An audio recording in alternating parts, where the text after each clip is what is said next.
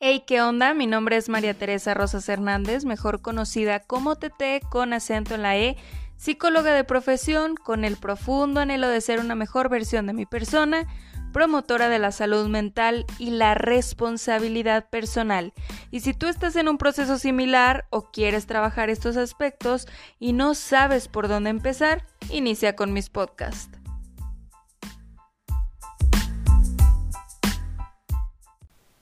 Hey, ¿qué onda? ¿Cómo estás? Espero te encuentres muy bien. Yo estoy extremadamente feliz porque ya estamos de regreso con este tu podcast favorito a prueba y error. Y te platico que, que lamentablemente tuvimos que parar durante un tiempo prolongado por temas de salud. Me tocó voltearme a ver, me tocó escuchar mi cuerpo y hacer algunos cambios y modificaciones para poder recobrar la salud. Hoy estamos con, estoy con, con tratamiento, a veces medicada, a veces sin medicamento, depende de cómo me levante. Eh, se me agravó el tema del colitis y del gastritis, pero pues nada, nada extremo. Lamentablemente en este tiempo que paramos el podcast cumplimos un año, cumplimos nuestro primer aniversario y no pudimos festejar de ninguna manera. Pero pues no pasa nada, mira, van a venir más aniversarios, van a venir más festejos y lo importante es que te tengo aquí conmigo y agradezco de verdad muchísimo que me hayas estado escribiendo, que estuvieras al pendiente de las redes sociales, que me estuvieras preguntando que qué onda, que cuándo íbamos a grabar otro episodio y pues la espera no se no se hace ya más larga, amigo, ya estamos de regreso y lo mejor es que regresamos con una tercera temporada que sin lugar a dudas sé que te va a gustar porque vienen algunas colaboraciones como con la que iniciamos el día de hoy, que de verdad me llena el alma y me llena de satisfacción porque nos va a brindar nuevas herramientas, nueva información y nueva y es una nueva experiencia de vida que sin lugar a duda nos va a dejar algún aprendizaje. Así que espero que te guste. Te dejo con esta entrevista que reitero está hecha con todo el amor.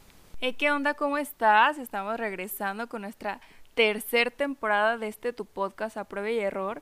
Y la verdad es que el día de hoy estamos de manteles largos con un invitadazo que desde hace tiempo ya estábamos planeando esta colaboración.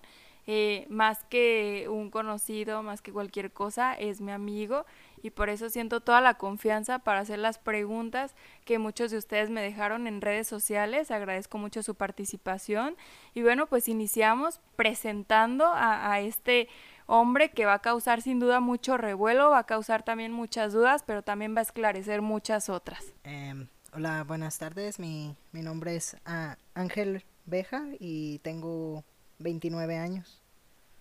Ok, Ángel, eh, el día de hoy el tema es sumamente importante porque a pesar de que nosotros, bueno, Ángel y yo vivimos en, en un lugar muy chiquito y que aún estamos culturalmente no al nivel que la Ciudad de México, que en Guadalajara, que todos estos temas sin duda ya son muy cotidianos y ya están muy normalizados. Aquí todavía eh, diferenciamos hasta cierto punto, no todos, obviamente, porque pues ya estamos teniendo como un poquito más de apertura en algunos conceptos y algunas maneras de vivirse, pero regularmente lo que existe es eh, conocer a una persona homosexual o conocer a una persona lesbiana.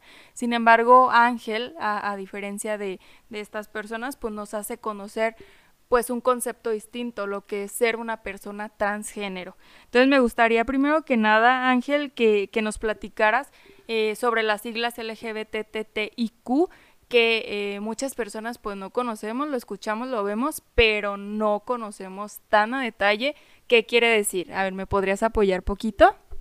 Sí, Tete, este, bueno, las siglas significan la L es de lesbiana, la G es por una persona gay, eh, la B es de bisexual, la primera T es de transvesti, transgénero, transexual, la I es por intersexual y la Q es de queer.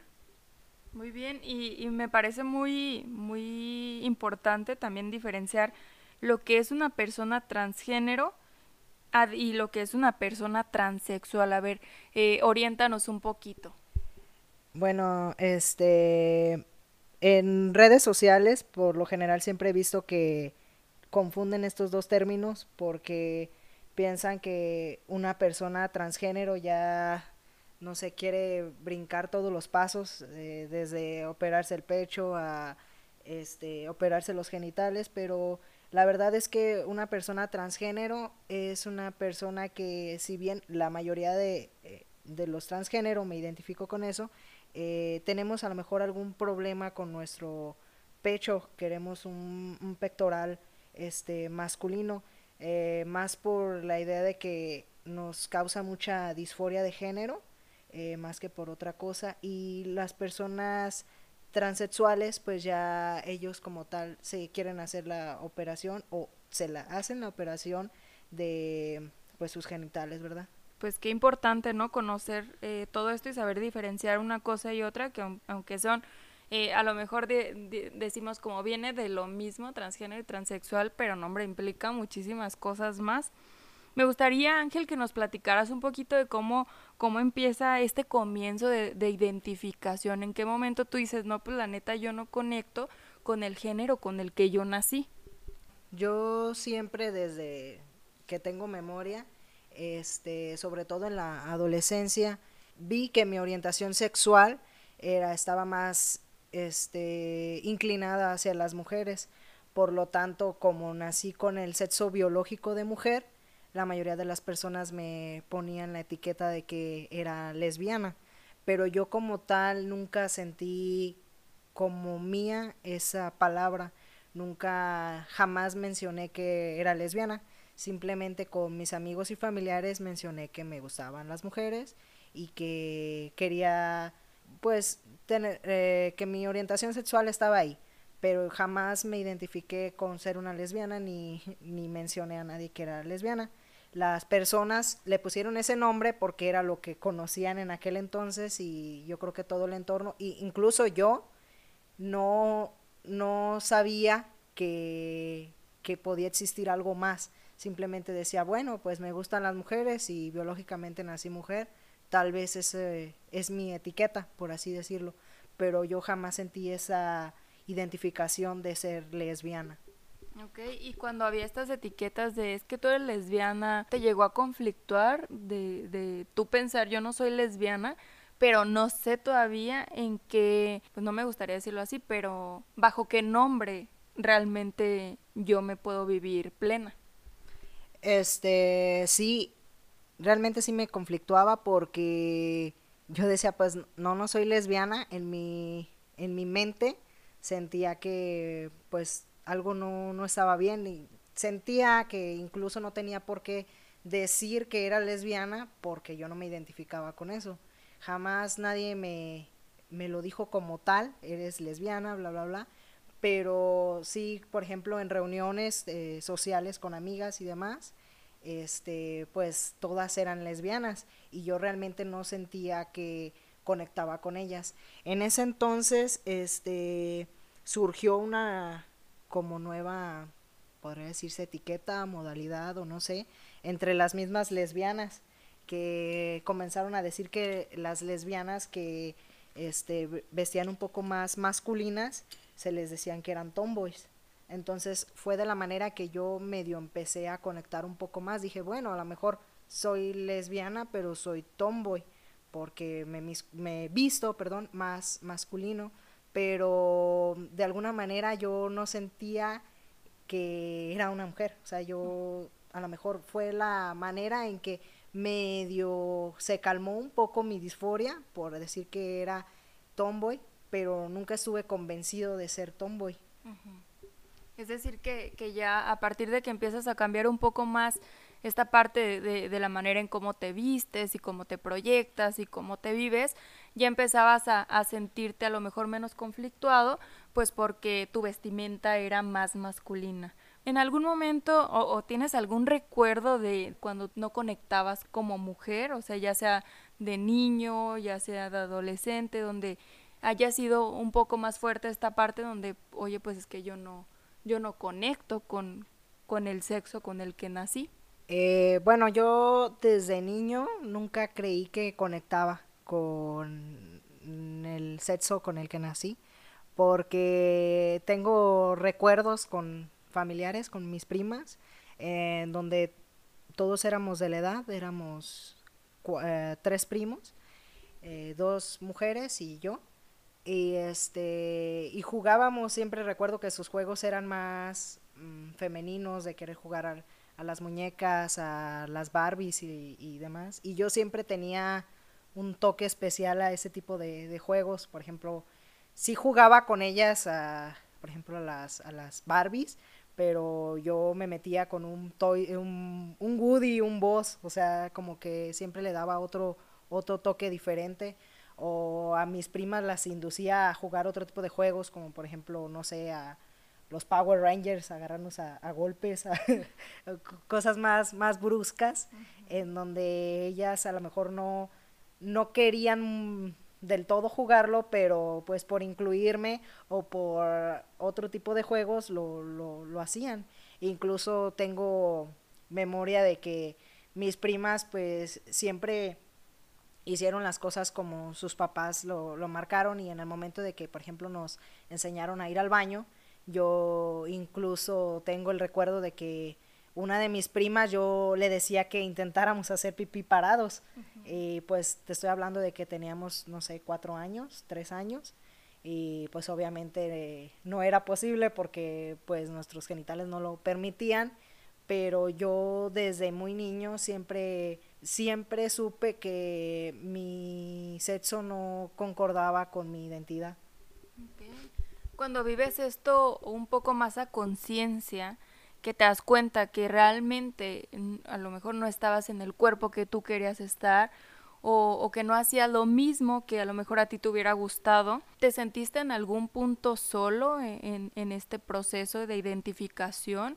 Porque pues también entender que vivimos en un lugar donde todavía no existía este nombre, este concepto o, no teníamos acceso a esta información, ¿en algún momento te sentiste solo? Eh, pues sí, sí me sentí algo solo o sentía como que algo estaba mal conmigo, que no debía externarlo ni siquiera a, mi familia porque veníamos de una familia muy tradicional en donde pues seguramente si yo le hubiera externado esto a mi mamá eh, en la infancia, lo más seguro es que hubiera pasado por terapia, doctores y demás, porque no no sé, tal vez no, mi mamá ni siquiera hubiera visualizado que lo que yo le estaba diciendo podía ser real o, no sé.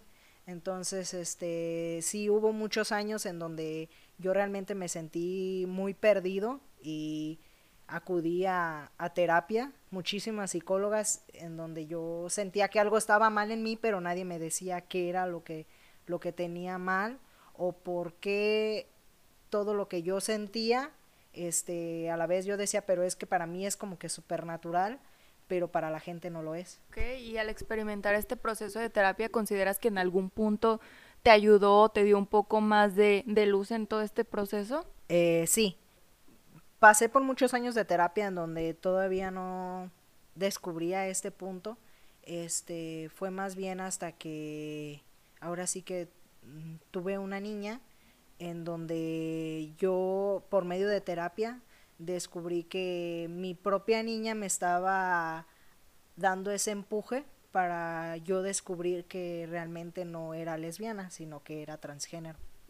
Y antes de pasar como un poquito más, más de lleno esta parte tan, tan tuya, tan personal, sí, sí me gustaría esclarecer, aprovecho este, este punto y este tema, esta pregunta, para esclarecer que al final del día, esta entrevista, reitero, es con todo el respeto del mundo, pero también es para que aquel que se sienta solo en este proceso de transición o de identificación, pues entienda y conozca que hay más personas que pasaron por esto y, y no terminar en una situación donde no haya vuelta atrás, ¿no? Porque hoy, hoy día identificarse como una persona homosexual o lesbiana, por ejemplo aquí en Zamora, ya es más común reitero que, que siguen habiendo casos de, de personas, de hombres, de mujeres, que, que, siguen en el closet, ¿no? Por el miedo al que dirán, por el miedo a cómo me van a tratar, por el miedo a que no voy a ser aceptado y, y termina siendo un proceso sumamente doloroso.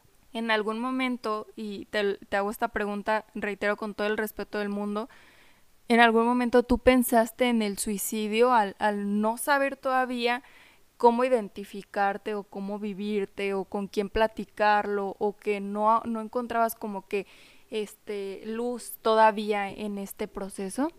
Sí, sí hubo un momento en el que yo pensé en, en, el suicidio, pero fue cuando más bien no tanto porque no encontraba identidad, sino que ya en terapia me eh, eh, esclarecí todas mis dudas y ya fue como de sí, soy transgénero y mi terapeuta me decía, es que yo veo muy claro, yo te veo como un hombre que, que, que sabe que es un, un hombre y que todo, te, todo tú te vives como hombre, pero más bien como que mi mundo se caía cuando veía pues todo lo que tenía alrededor, como mi familia, este, el trabajo, eh, cómo iba a ser que todas las personas, este, en lugar de tratarme con pronombres femeninos, me trataran con pronombres masculinos. Y yo sentía como que eso era algo muy lejano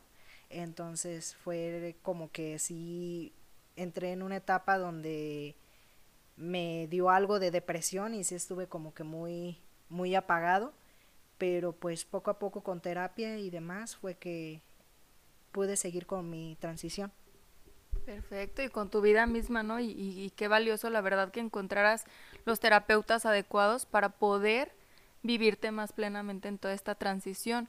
Y, también hago la, la, invitación a que todos nosotros como psicólogos, todo aquel terapeuta, todo aquel especialista en la salud mental, siga actualizándose, porque no podemos quedarnos solamente con una manera de, de trabajar la, la psicoterapia o una manera de vivir la psicología.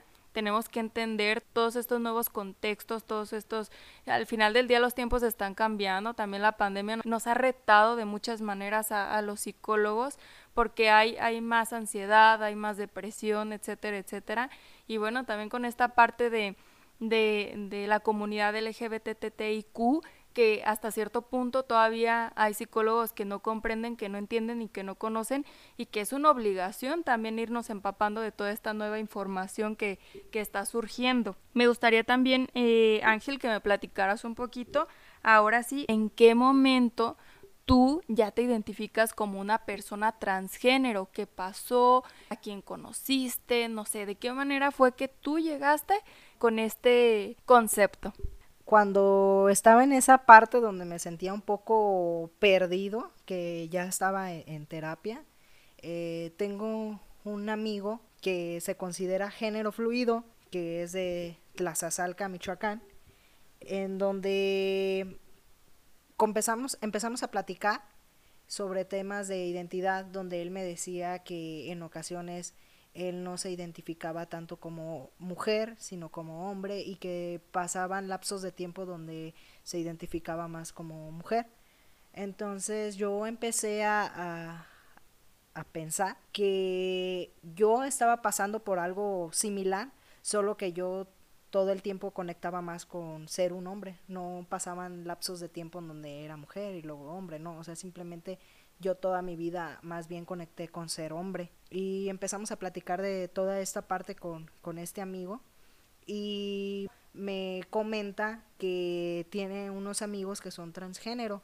Él en ese entonces estaba viviendo en, en, en Morelia y me comienza a platicar que, tiene estos amigos y me manda unas fotos, estábamos platicando por WhatsApp y él me manda unas fotos donde me dice, mira, es él y me manda una foto en donde yo veo a una mujer que viste masculino y enseguida me manda otra foto en donde veo completamente un hombre que tiene barba, que todos sus rasgos son más este fuertes, más rudos, más más toscos, ¿no? Entonces, pues me empezaron a surgir muchísimas dudas de cómo lograron hacer esto.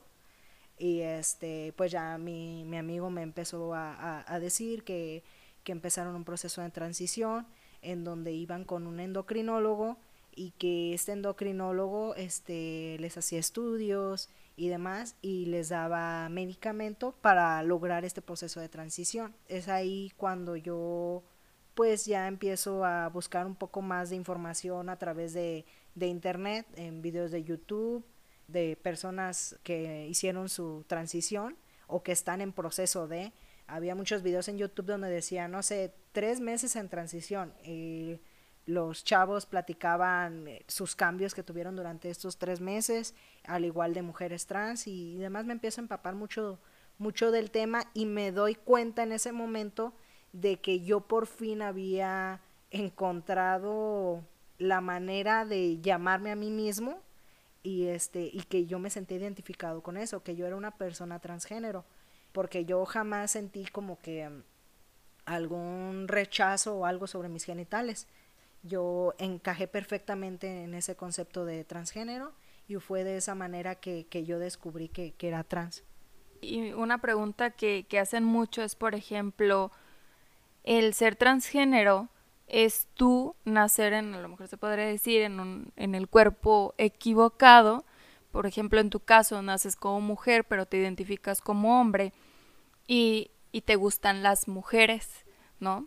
Regularmente es así, o hay algunas, algún otro concepto, o, puede haber alguna variante dentro de, del género.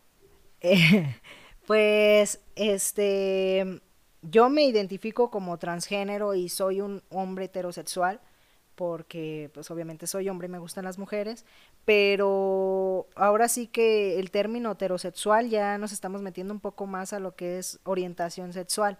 Eh, la identidad de género es tú cómo te identificas, es decir, como hombre, como mujer o como los dos, un término neutral o demás. Es, es tú como persona, cómo te identificas y orientación sexual es que te gusta. Me gustan las mujeres, me gustan los hombres, me puede gustar cualquier tipo de persona, por ejemplo, no sé, un pansexual que más bien me fijo en los sentimientos o el, cómo me trata esa persona.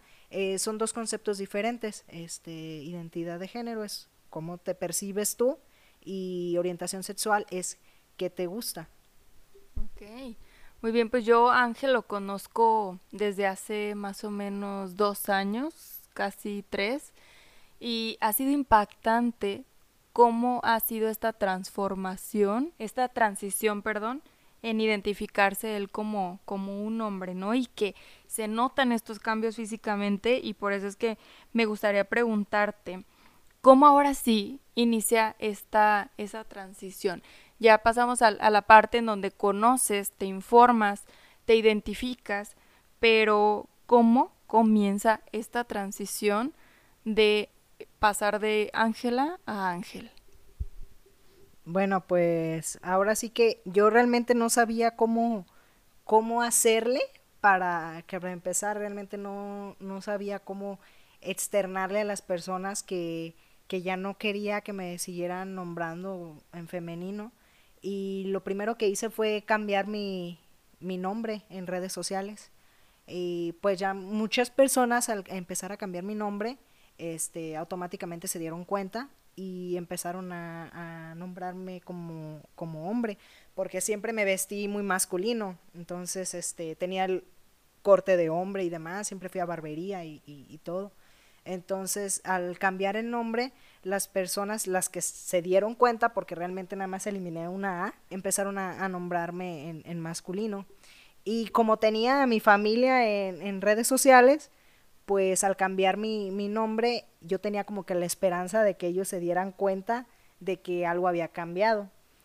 Pero realmente pensaba en el momento de hablarlo con, con mi familia y fue que empecé a subir como mucho contenido a, mis redes sociales eh, referente a las personas transgénero, todo tipo de videos o información en donde aventaba pedradas para que la gente se diera cuenta de que realmente no era una persona lesbiana, ni tomboy, ni nada, sino que era trans. No, y volvemos al punto donde el proceso para cada persona es totalmente diferente, ¿no?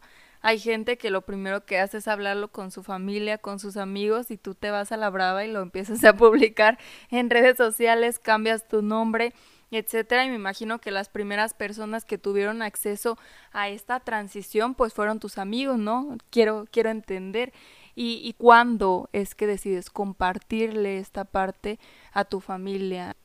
Bueno, pues, este, primeramente yo, cuando estuve en terapia, llegué en el punto en que yo dije, ¿sabes qué? Pues con terapia jamás voy a, a disminuir lo que es mi, mi disforia y más bien estuve trabajando ya la parte de, de cómo brincar a un proceso de transición, pero ya ahora sí que con un médico, con un endocrinólogo.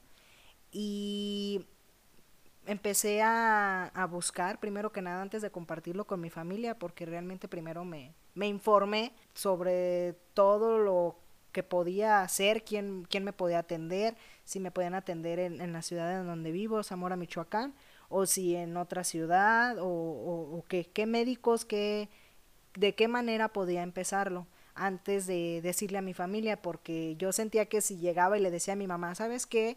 Este, pues soy un hombre trans y le decía todo el contexto y le decía, es que quiero empezar una transición y realmente no le decía todos los puntos, pues me iba a decir, "No, pues pues no sabes ni lo que quieres, ni siquiera estás informado, este, yo como sé que lo que me estás diciendo, o sea, que no estás seguro de lo que me estás diciendo, que realmente este no estás como que influenciado por alguien más o que al rato te vas a arrepentir o no sé, o sea, yo sentía que tenía que llegar, llegar con mis papás con todas las armas en las manos, de muy seguro decirles todo lo que podía pasar y resolver yo todas sus dudas porque si no lo hacía yo, ellos me van sabes que pues ni siquiera sabes lo que eres ni lo que quieres, pues primero infórmate, primero este, ahora sí que está muy seguro de lo que quieres y entonces si ya vienes y nos dices que quieres empezar un, un proceso de transición.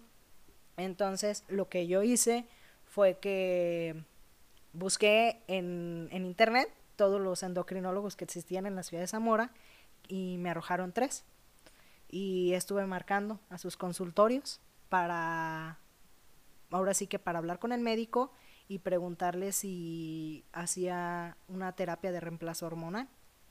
Y pues ya, los tres que hablé, eh, dos me dijeron, una, una, una endocrinóloga me dijo que ella estaba más enfocada como en todo ese tema de la tiroides y otro tipo de cosas eh, me dijo que, que, realmente no tenía ninguna experiencia sobre el tema de, de, reemplazo hormonal. Otro de plano me dijo pues que, que él no, no, de plano no, no se aventaba.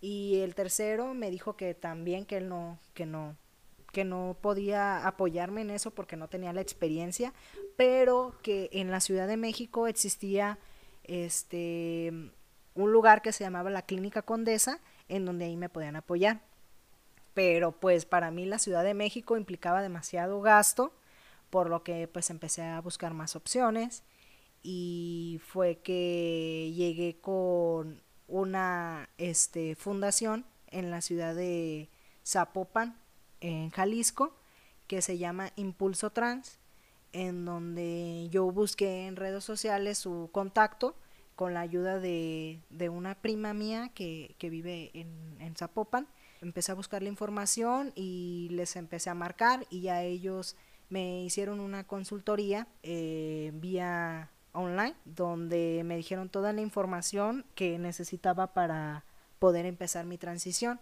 Eh, todos los requisitos porque no simplemente era de llegar y decir ay soy trans y quiero que me que me canalices con alguien y que me, me empiecen a dar tratamiento no claro que no ellos me dijeron que tenían primero que cerciorarse de que tuviera cierto tiempo en terapia y no porque algo estuviera mal en mí, sino que realmente este saber si yo estaba seguro, si no tenía algún problema de identidad y que después este pudiera arrepentirme de algo y que no hubiera vuelto atrás.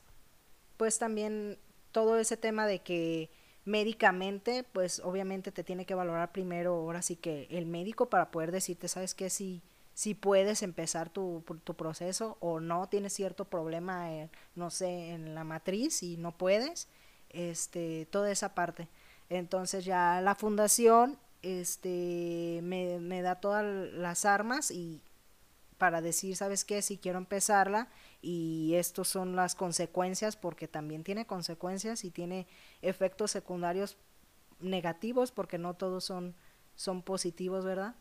y eh, me da todas las armas y ya es cuando me brinca al, al endocrinólogo me dice, sabes que sí, vamos a tener una consulta y me da unos exámenes previos. Entonces, antes de que yo empezar, pues yo había visto en internet muchos videos de hombres trans donde en un mes tienen cambios pues radicales en la voz y ese, todo este tipo de cosas. Entonces yo empecé como que entrar en pánico, en decir, ¿sabes qué? Pues si, si empiezo y voy a casa de mis papás y se empiezan a dar cuenta de que mi voz está cambiando, de que estoy teniendo todos estos cambios, pues me van a decir que qué, qué onda conmigo, qué me está pasando o qué, qué estoy haciendo. Entonces es cuando decido hablar con mis papás. Eh, primero hablé con mi mamá, voy y le, le, le digo que, que tenía, que ella sabe que tengo bastantes años en terapia y que pues tenía un problema, bueno, no un problema, pero que era algo que a mí me acomplejaba desde hace mucho tiempo, que yo ya le podía poner un nombre. Y le dije que tenía disforia de género, en donde le decía que pues yo realmente era una persona transgénero. Y pues mi mamá se me quedaba viendo así como que, ok, y que es una persona transgénero. Entonces, este, pues ya como que trataba yo como que de hacer que la cara de mi madre cambiara y simplemente le decía que, que yo no sentía, que nunca en mi vida sentí que fuera una persona lesbiana, sino que yo más, eh, más bien me identificaba como un hombre y que si en algún momento ellos pensaron que yo era lesbiana fue porque yo les dije que me gustaban las mujeres, pero que eso pues nada tenía que ver con mi identidad de género. Entonces como que ahí tuve que hablar un poco de con ella de que, que, era la identidad de género y que era orientación sexual, porque mi mamá así como de, ok, entonces qué chingados eres, eres, te gustan las mujeres, pero eres una mujer y dices que no, que sí te gustan las mujeres, pero que tú no, o sea, como que, y ya, no, pues tuve que empezar a, a, todos estos temas con ella y fue de la manera que, que me entendió y como que a ella en ese momento me empezó a decir que le cayó el 20 de pues de muchos momentos de mi infancia en donde ella se dio cuenta de que yo realmente era transgénero, que yo realmente mis juegos no no tenían que ver como con una niña. Y no quiere decir que una niña no puede jugar a los carritos y siga siendo niña, sino simplemente mis maneras de actuar y de pensar de que a lo mejor yo iba con mi amiga a que nos pintaran la cara y mi amiga llegaba de princesa y yo siempre quería ser Batman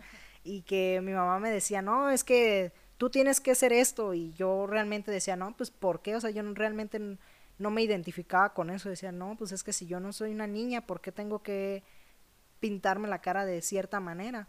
Entonces siempre estaba como que, no podría decirse que retando, pero siempre le estaba dando señales a mi mamá de que pues era una persona transgénero.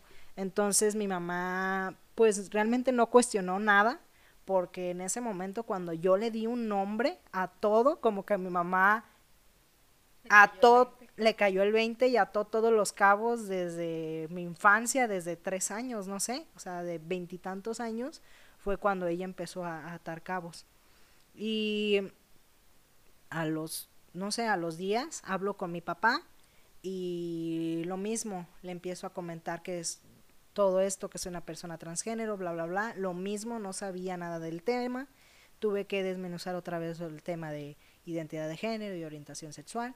Y pues ya mi papá simplemente me dijo, sabes que pues yo a estas alturas de la vida no puedo decirte no lo hagas porque pues lo vas a hacer porque ya eres una persona adulta. Entonces él simplemente se limita a decirme pues ahora sí que lo que necesites pues no nos queda más que más que apoyarte y, y hasta ahí.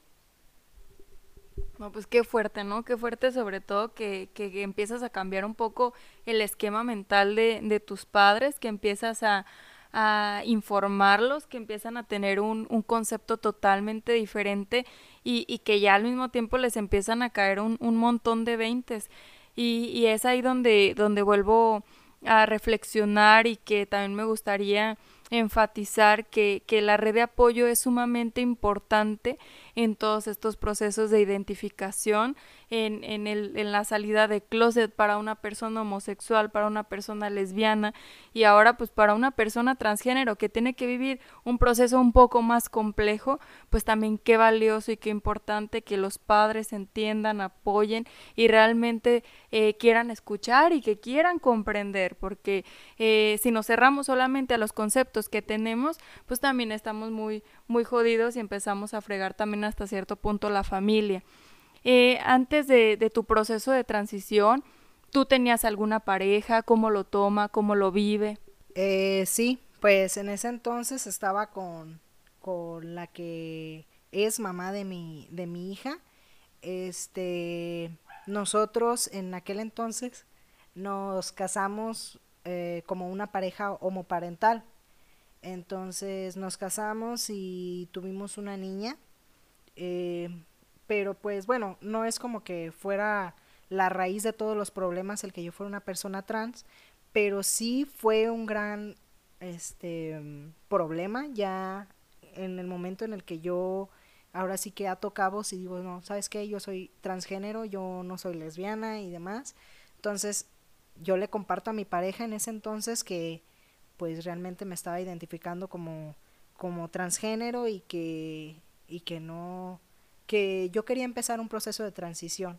Entonces como que mi pareja de aquel entonces este no lo toma bien porque ella comienza a decir que, que se siente engañada y demás, que por el tema de que decía, pues es que yo me casé con una mujer y como el día de hoy vienes y me dices, sabes que es que no, no soy mujer, soy, soy un hombre pero a la vez ella misma me decía que yo tenía este actitudes en donde me decía, es que tú eres o tienes ciertas actitudes que yo jamás había tenido con otras parejas, en donde tú eres muy diferente a los demás, pero no sé por qué.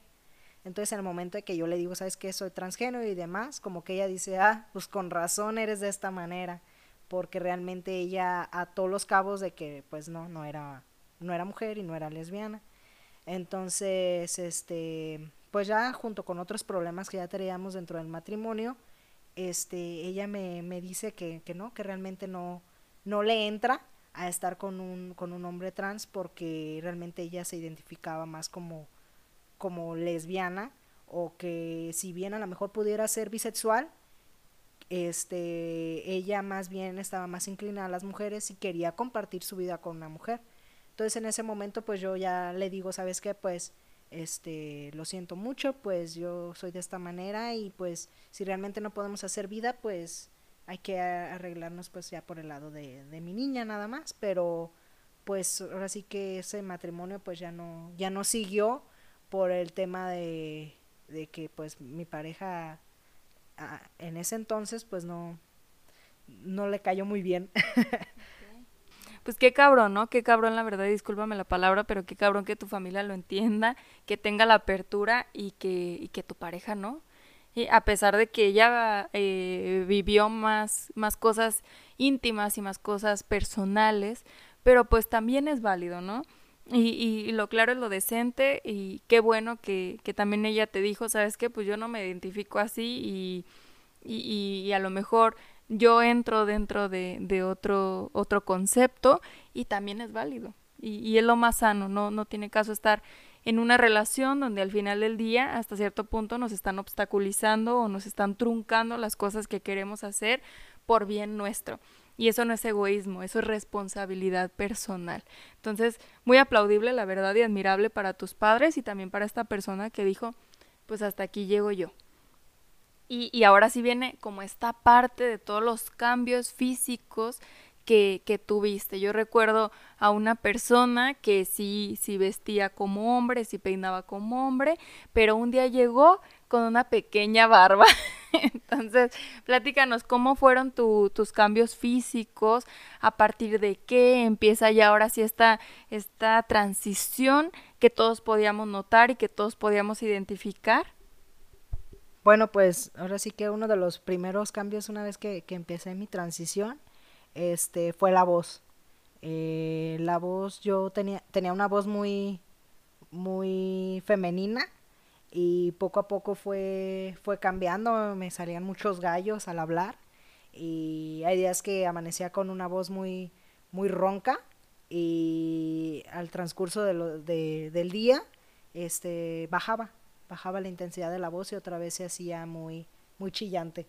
Este, días donde todo el día tenía muchos gallos hasta que se este, estandarizaba un poquito la voz y, así fue que fue cambiando la, la voz. Eh, hoy en día esta no es como que mi voz final, podría decirse. Este, apenas voy a cumplir cinco meses en, en transición por lo que mi voz sí ha cambiado considerablemente a, cuando empecé, y, pero puede seguir cambiando yo creo que todavía un año más o un poco más. Este, otro de los cambios que, que empecé a notar eh, fue el tema de que me empezó a salir acné en la cara, en la espalda, en muchas partes, porque realmente se considera una como una segunda adolescencia. Entonces, pues conlleva mucho acné y cosas típicas de la adolescencia. Este, otro de los puntos sería que mis rasgos de la cara se empezaron a hacer un poco más toscos. Este, yo tenía la cara muy afilada y se empezó a hacer un poco más más cuadrada. Este, el vello corporal y facial incrementó en, mis brazos siempre tuve vellos, pero nunca fue como que eran muy delgaditos, muy como café claritos. Y en la transición pues empezaron a, ser un poco más oscuros y me empecé a llenar de, de vellos. Eh, en la cara pues yo por, por fortuna, digo por fortuna porque yo siempre quise tener una barba, entonces este recuerdo que el primer mes me salieron algunos vellos en, en lo que es el bigote y después se fue a la barbilla y no, pues estaba bien soñado con mis tres pelos en la barba, ¿verdad? Y este, ya de ahí se fue corriendo a todo lo que es pues la barba, los cachetes y, y demás. Este, otro de los cambios que, que se empiezan a notar, este, al inicio de tu transición, que son un poco como personales, que no son tan visibles a, a las personas es que a los hombres trans nos comienza a crecer el clítoris. Y este ahora sí que también depende de la genética pero tu clítoris puede crecer hasta 8 centímetros o hasta 10 centímetros dependiendo la este tu genética. Y obviamente como tiene más terminaciones este nerviosas pues se siente diferente no este, ¿qué otra? Eh, mi cuerpo empezó a cambiar un poco porque se empieza a redistribuir la grasa. Es decir, yo estaba un poco más como caderón y tenía más pecho. Y con la redistribución de la grasa, pues todo esto empieza como a disminuir y se me empieza a ir un poco a la panza, por lo que tengo que empezar a hacer más ejercicio y demás, porque si no me iba a ver panzón.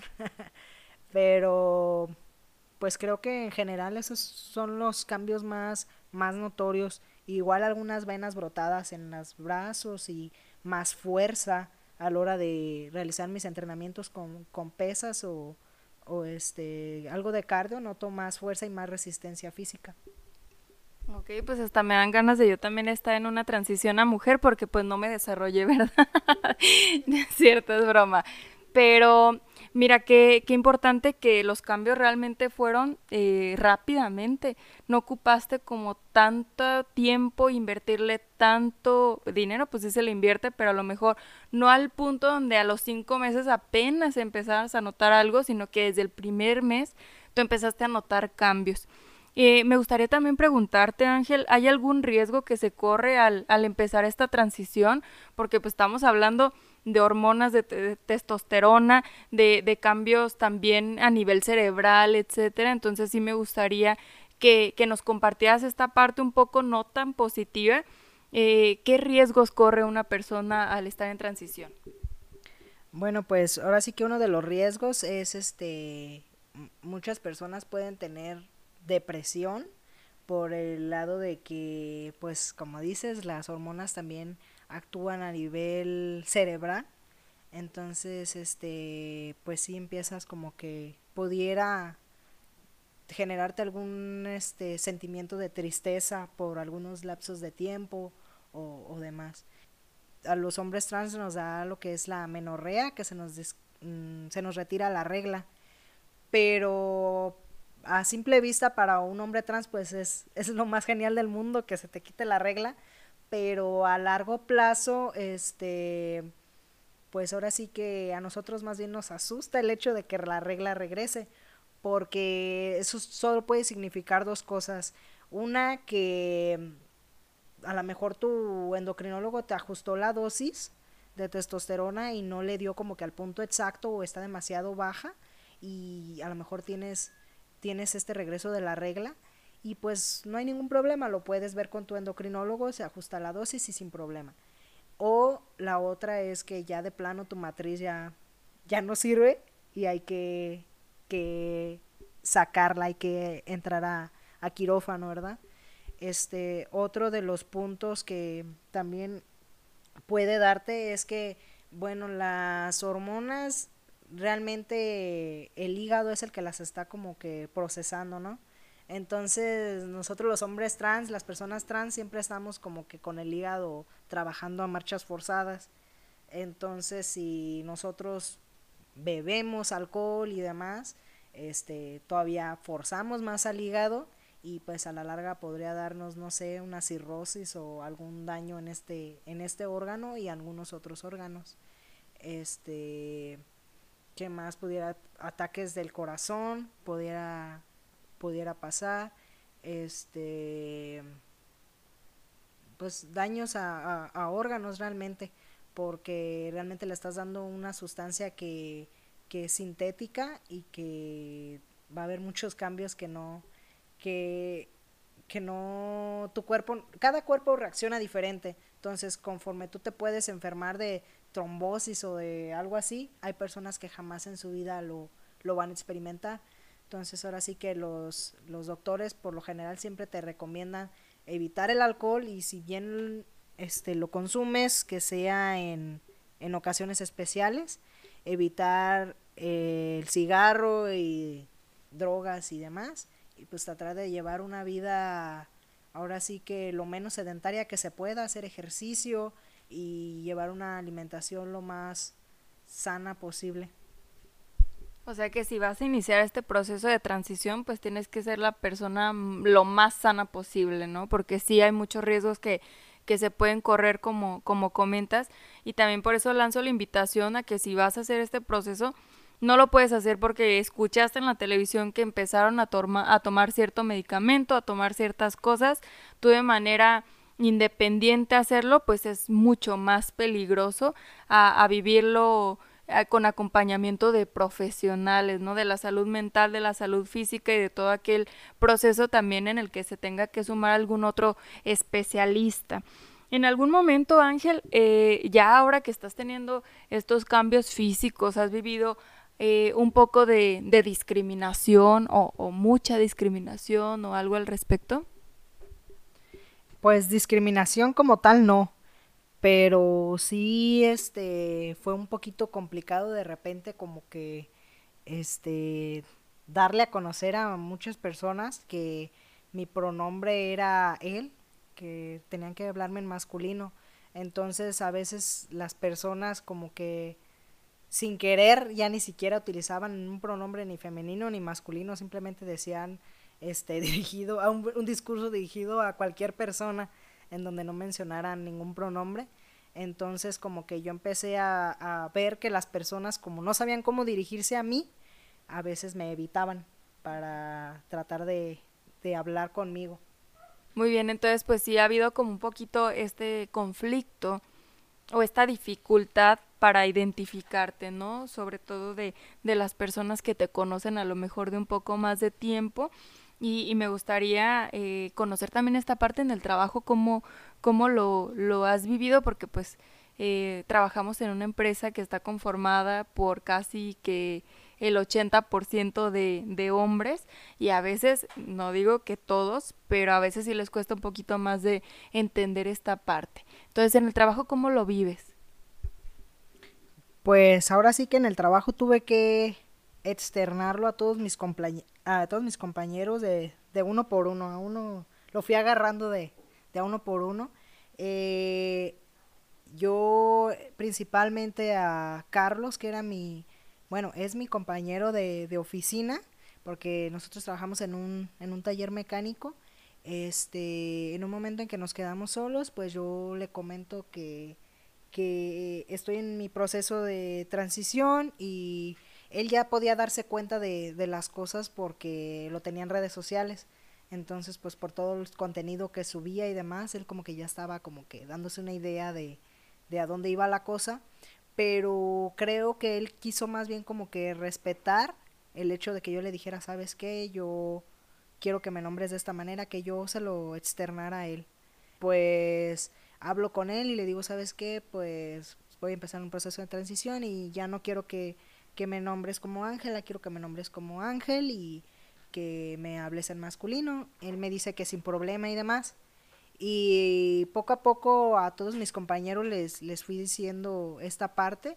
Algunos en persona, algunos les, les mandé un mensajito en donde les decía, ¿sabes qué? Pues a lo mejor no alcancé a platicar contigo o no supe de qué manera externártelo, pero me gustaría que me hables de tal manera y, y este, y por favor que, que, me apoyes con esto. Ok, entonces aparte de, de informarle a tu familia, aparte de hacerlos entender este proceso, también tuviste que vivir un, un, un, proceso similar con tus compañeros de trabajo en donde nuevamente tienes que explicar tu situación, nuevamente tienes que esclarecer cómo te gusta que te digan, eh, cómo te defines, etcétera, y pues qué fuerte, ¿no? Que, que difícil al mismo tiempo, pero qué satisfactorio que al final estás llevando o, o, guiando a las personas de la manera en que a ti te gusta que te traten y eso creo que todos lo tenemos que hacer porque la manera en que nosotros nos tratamos, en la manera que nosotros le decimos a la gente cómo nos gusta que nos traten, es cómo a partir de ahí va a empezar un cambio hacia, hacia la manera en que se dirigen a ti mismo, ¿no? Eh, y eso también va en cualquier situación. Por ejemplo, cuando empiezas tú a trabajar el amor propio y te empiezas a trabajar mejor, la gente entiende cómo es que realmente te gusta ser tratado. Entonces, en tu caso, pues no es tan inconsciente, sino que lo haces eh, de manera clara, de manera específica y con cada una de las personas que tú lo necesitaste.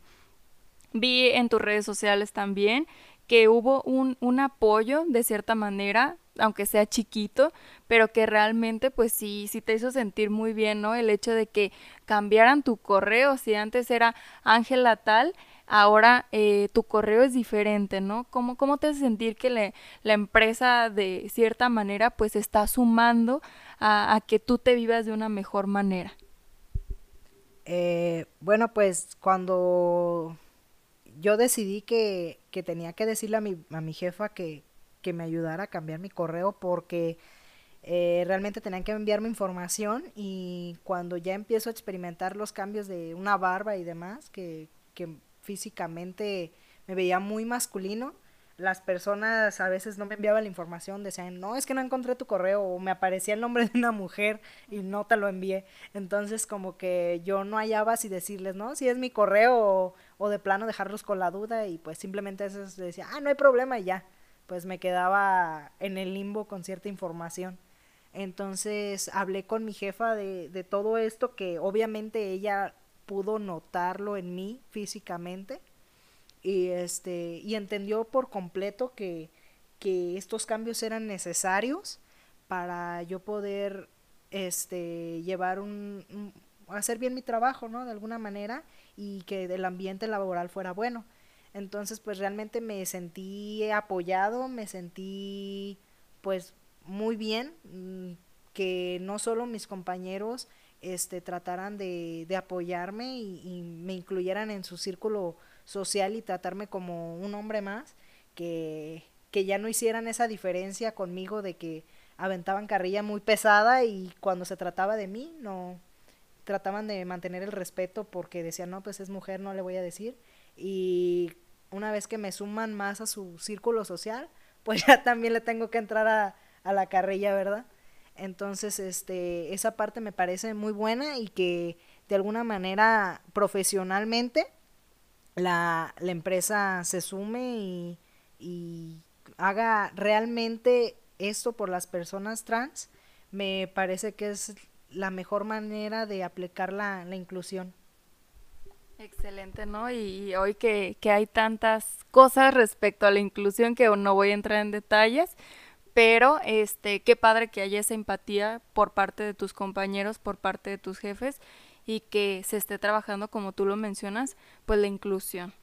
Y ahora pasamos un poquito más a, la parte, ya hablamos de cosas muy privadas, pero ahora platícame ¿Cómo lo vive tu actual pareja? Este cambio de transición, estos cambios físicos y todo este proceso por el que estás pasando.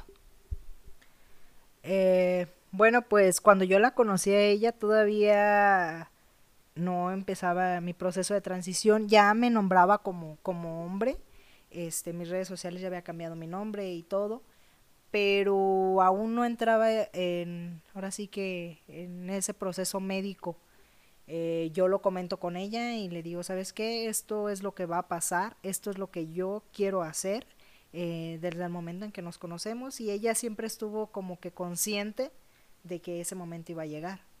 Entonces, una vez que, que empiezo mi proceso de transición, pues ambos nos, nos empezamos a dar cuenta de los cambios de la voz, de este el vello y demás. Al principio ella sí tenía un poquito de conflicto en, en cuestión de la barba porque decía, "No, es que a mí no me gusta la barba y no sé cómo se te vaya a ver y no sé qué." Pero ya una vez que me salió la barba completa, como que ya vio que, que, que realmente me veía bien, que no era como que iba a tener las mismas facciones delgaditas y con barba, pues no, que realmente todo mi estructura iba a cambiar y que se iba a hacer acorde para que esa barba pues se viera bien. Entonces es que ya ella lo, lo toma bien. Al principio, este, ella como que yo al menos siento que, que todos sus cambios, bueno, los cambios que yo tenía, ella los, los fue casi viviendo como propios, por así decirlo, hasta que este, llega un momento en que no hace mucho con ella platico y dice es que ya no existe nada de la persona con la que yo conocí. Entonces es como, dices, como si me hubiera juntado, me hubiera casado con un hermano de esa persona con la que yo comencé a salir.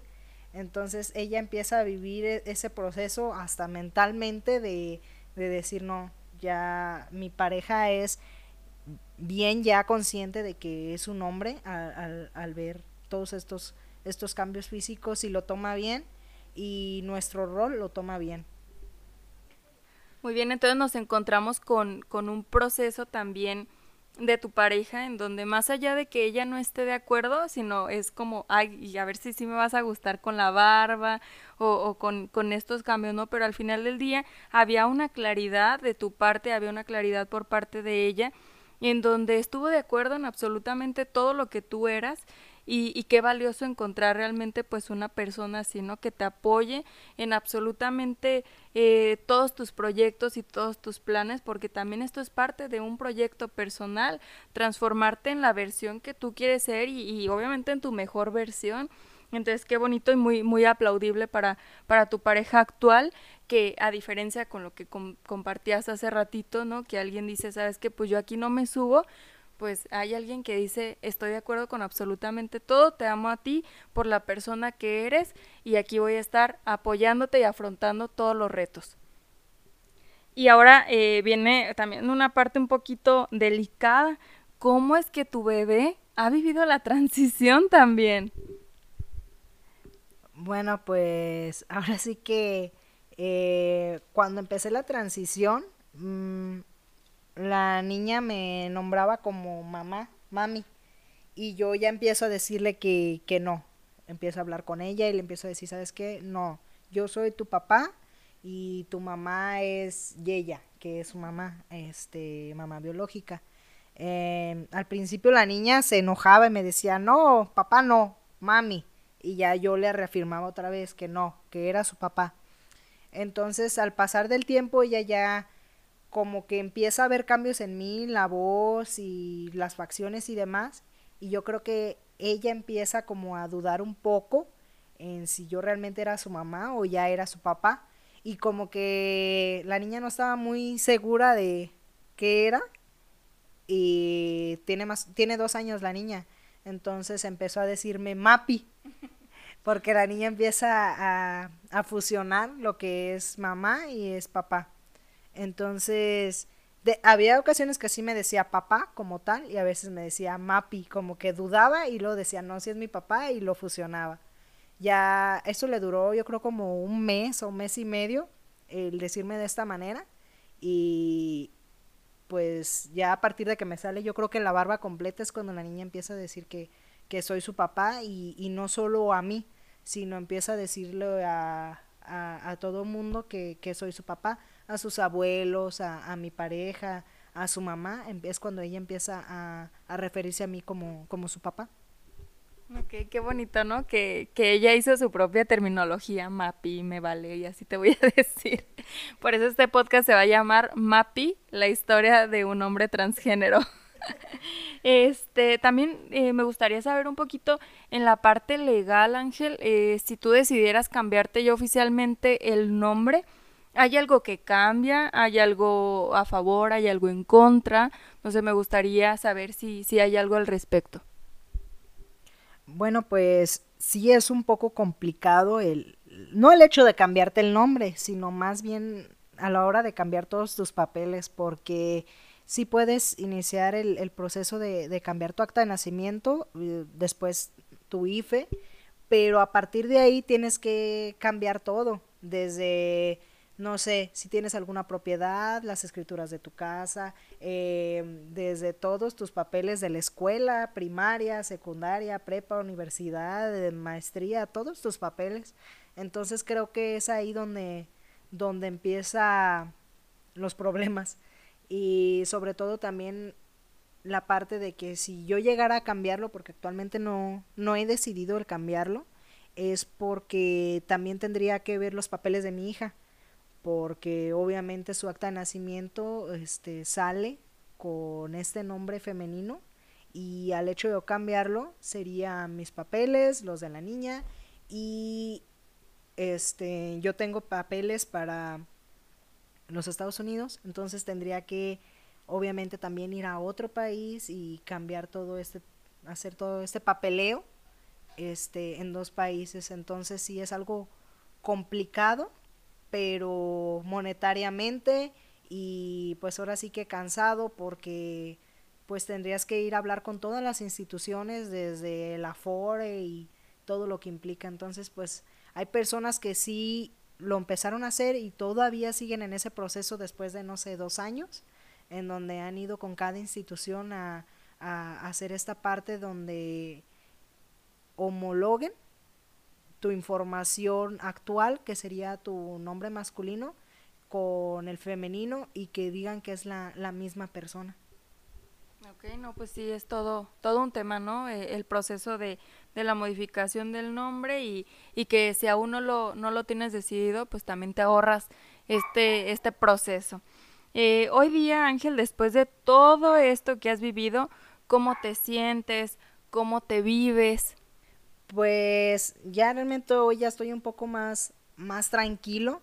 Creo que aún me queda mucho camino por, por recorrer en, en mi transición, pero creo que las personas claves, podría decirse, en mi vida, al menos ya lo saben, ya lo aceptan y tratan de, de hacerme sentir cómodo, de hacerme sentir bien y, y pues ahora sí que estoy contento con lo que he logrado hasta ahorita.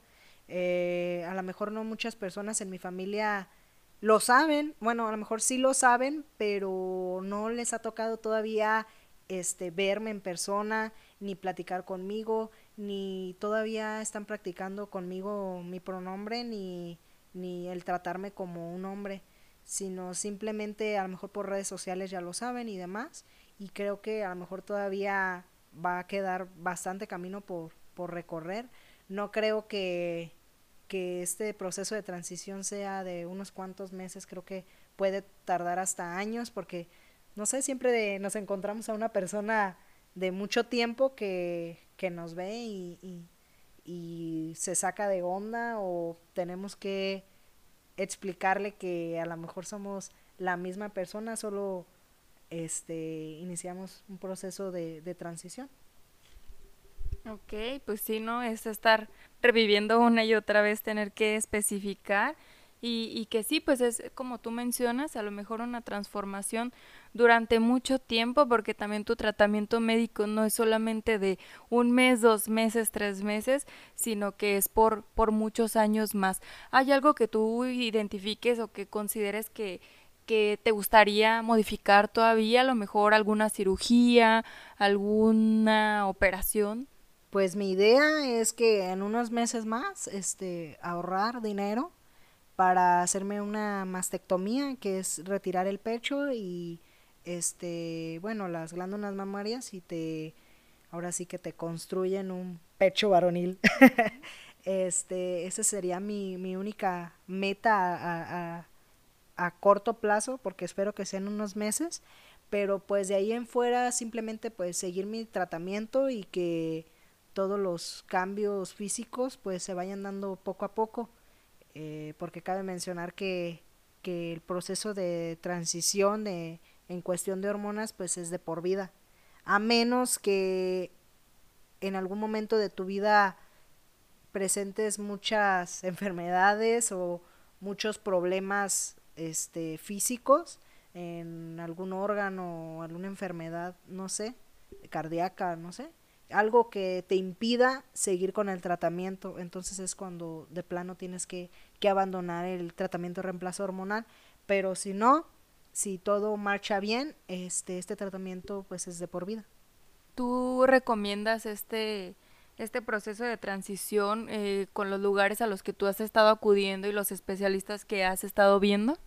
Sí, lo recomiendo totalmente para las personas transgénero pero sobre todo les yo les recomiendo que primero acudan a terapia porque muchas personas no necesariamente necesitan entrar a un proceso este médico para sentirse bien, para que la disforia disminuya, porque una persona transgénero este no es más ni menos si tiene uno un tratamiento de reemplazo hormonal. Entonces, si a lo mejor un terapeuta, el, el terapeuta adecuado puede ayudarte en sentirte bien, en seguir pensando que eres valioso aún sin un este tratamiento de este tipo, este pues es válido también y no dejan de ser personas transgénero. Este, pero claro que si hay una persona que como yo siente que realmente no, que necesitas empezar tu, tu tratamiento, lo recomiendo totalmente porque son personas muy profesionales y que lejos de llegar tú y decir, ¿sabes qué? Quiero empezar mi tratamiento de reemplazo hormonal, primero ven que realmente estés preparado mentalmente y físicamente, no te avientan al ruedo así nada más, sino que realmente ven que, que estés preparado para, para eso, este, y que no te vayas a arrepentir y que sea esta una buena decisión en tu vida. Entonces sí lo recomiendo porque son muy profesionales. ¿Nos recuerdas el nombre de, del lugar a donde estás acudiendo? Porque obviamente en redes sociales vamos a estar compartiendo los datos, los números para que, que si quieren iniciar su transición, pues lo hagan con, con personas profesionales. El nombre de la fundación es Impulso Trans y pues les recuerdo, están en Zapopan, Jalisco. Igual vamos a estar compartiendo la, información en redes sociales. Muy bien. Ángel, ¿algún mensaje te, que tú quieras darle a todos aquellos que nos escuchan y que conectan con tu proceso? No necesariamente tiene que ser una persona transgénero, a lo mejor hay algún chico eh, homosexual que no se anima a salir del closet, alguna chica lesbiana que también no se anima a comentarle a su familia, no sé, y, y, y, y no, no específicamente tiene que ser alguna persona que se esté identificando con, con algún sexo, algún mensaje que tú quieras darle a todas las personas para que se vivan plenamente, para que eh, se vivan obviamente responsables de lo que son y de lo que quieren ser. Bueno, pues ahora sí que el mensaje que, que yo les diría es que hagan lo que les hace sentir bien, lo que les hace sentir felices y que las personas que realmente están contigo van a estar pues contigo hasta el final sin importar tu orientación sexual, tu identidad de género, solo pues ahora sí que tu esencia. Entonces las personas que no sean correctas en tu vida pues se van a retirar solas y pues siempre hay que tratar de ser auténticos y y pues siempre elegirse a uno mismo antes que a cualquier otra persona. Pues qué bonito mensaje, qué mensaje tan fuerte obviamente. Eh, recordemos que este podcast es en apoyo e inspiración para todo aquel que nos escucha, para que se viva plenamente, para que se viva de la manera que él decida, siempre obviamente sin dañar a terceras personas. Ángel, muchas gracias por tu tiempo, por tu espacio, porque estamos grabando en su casa. Eh, tus redes sociales, recuérdanoslas por favor para que la gente que a lo mejor tiene alguna duda y se quiera acercar contigo, pues lo pueda hacer. Bueno, pues yo estoy en redes sociales como Ángel B. Murguía y pues ahora sí que estoy a la orden para si alguna persona se siente identificado, pues puede escribirme. Eh, en Instagram creo que estoy como Ángel Peja y nada más. Tengo solamente Facebook y Instagram. Y lo padre de las redes sociales de Ángel es que ahí va compartiendo toda su transición. Hay videos desde que le empieza a cambiar la voz, desde que empieza a salirle bello. Y entonces si te gustaría acompañarlo también en este proceso, obviamente respetando eh, lo que está haciendo y cómo lo está haciendo, pues ya saben sus redes sociales, hay que seguirlo. Te recuerdo que a mí me encuentras como a prueba y error en Spotify, en Apple Podcast, en YouTube, en Instagram, en Twitter y también en TikTok. Muchas gracias por iniciar conmigo esta tercera temporada y reitero que qué mejor que haberlo hecho con un gran amigo, eh, con un tema tan fuerte, tan impactante y tan valioso. Y pues nos escuchamos la siguiente semana.